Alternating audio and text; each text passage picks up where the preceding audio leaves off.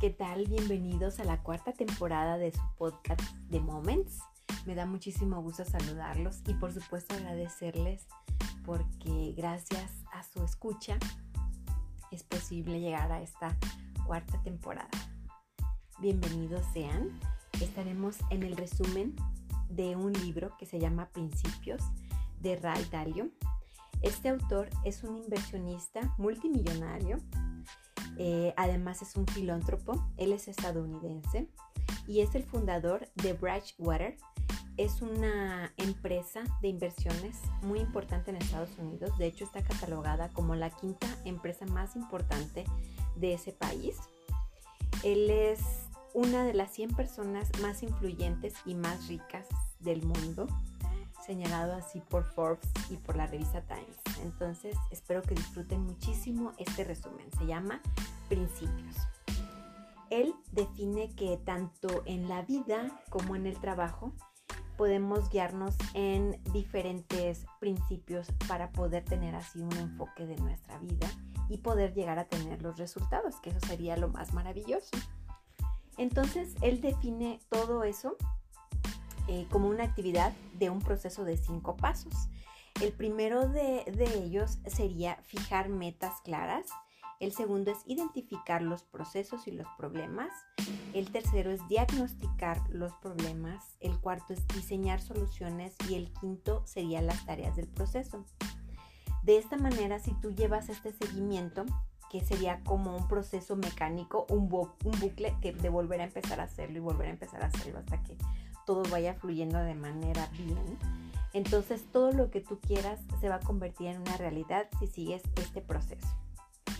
Pues de esta manera él dice que se reconocen las debilidades de la persona y de la empresa porque este libro está basado una parte en el desarrollo personal y el otro la otra parte está enfocado en desarrollo para empresas. Entonces, ahorita nosotros vamos a concentrar solamente en el desarrollo personal. De esta manera se pueden eliminar, dice el autor, malos hábitos. Y si tú empiezas a visualizar lo que sí quieres para ti, entonces se hace una revisión de todo lo que se está funcionando, lo que está dando buenos resultados. Y ahí mismo es donde se detecta lo que ya se está programado, pero que a lo mejor no se tienen los resultados deseados. Entonces, para ello, él dice que mm, hay que actuar con disciplina, de acuerdo a un plan, y hay que tener mucha tolerancia con los problemas, porque cuando se reconoce un problema, puede ser que el resultado eh, lo podamos definir de forma pues rápida y entonces así reconociéndolo y haciendo una evaluación puedes tomar un diferente camino para darle una salida a esa situación. Piensa siempre que en el crecimiento es donde se aprenden las lecciones. Entonces nosotros tenemos que tomar la actitud de héroes para resolver los problemas que se vayan presentando en nuestra vida. Tener una mentalidad abierta es lo que mejor nos puede ayudar a nosotros en primera para poder relacionarnos con otras personas, para buscar la sustancia de lo que nosotros queremos, es decir, nuestro propósito de vida, para así debatir sin pasión, o sea, estar más o menos ecuánimes y tranquilos ante situaciones adversas y así podemos ir identificando a aquellas personas que eh, comulgan también con nuestras mismas ideas, con nuestras mismas creencias. Eh, de esta manera dejamos a un ladito al ego y además intentamos salir de esos patrones de pensamiento que tenemos bien, arraigados desde años atrás. Entonces, él recomienda hacer afirmaciones en lugar de afirmaciones en positivo en lugar de hacernos cuestionamientos y dudas acerca de lo que nosotros estamos desempeñando. Y así de esta manera tú te empatas con otras personas que estén muy enfocadas hacia lo que tú quieres y entonces vas conviviendo con ese tipo de ambiente que es el que tú quieres para irte forjando y alcanzar lo que deseas. Otro de los pasos sería, él dice que es visualizar los sistemas. Si tú er-, eres el que estás diseñando tus procesos para los mejores resultados, entonces toma decisiones con responsabilidad y basado en reglas. Eh, cuando tú estás diseñando todo este proceso de pensamiento, entonces el fracaso solo existirá cuando nos damos por vencidos. Si tú haces un manual de funcionamiento, por así decirlo, ¿no? Este, o llevas un plan de acción, entonces tú puedes tener una mayor perspectiva o una perspectiva más acercada hacia aquellos resultados que se vayan dando.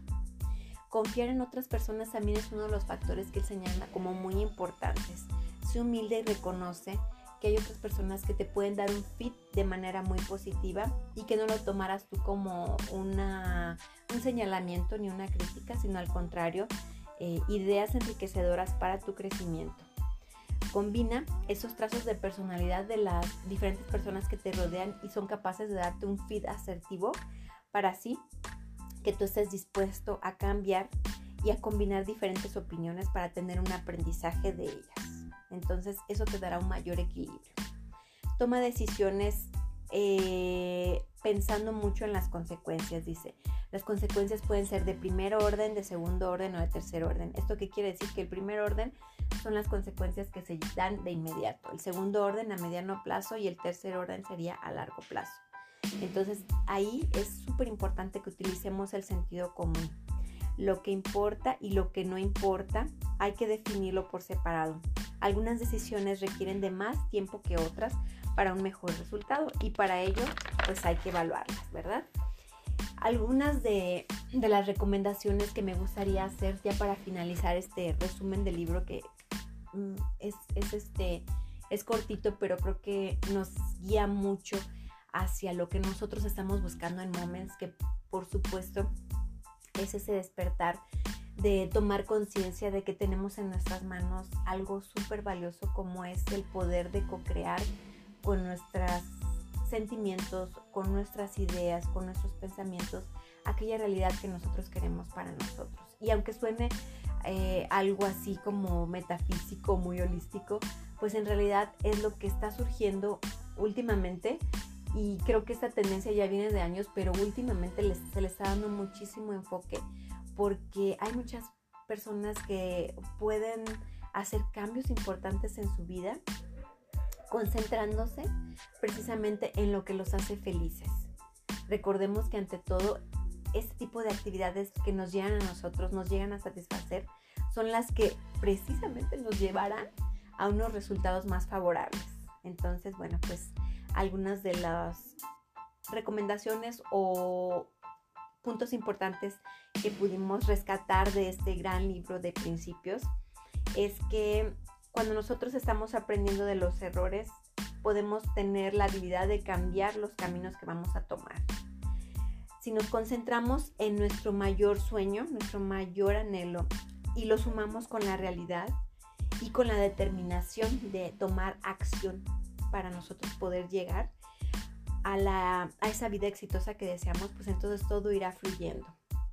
Todos los errores forman parte de un proceso de evolución. Eso hay que tenerlo súper presente, porque así es la manera en que nosotros podemos alcanzar nuestros objetivos. Hay que analizar las causas y los efectos y además aprender a lidiar con ciertos aspectos. Por ejemplo, eh, ser muy compasivos y además muy pacientes con el dolor, con el dolor de aquellas situaciones que nosotros podemos llegar a considerar como fracasos, cosas que no salieron bien, que no, resultados que no eran los esperados.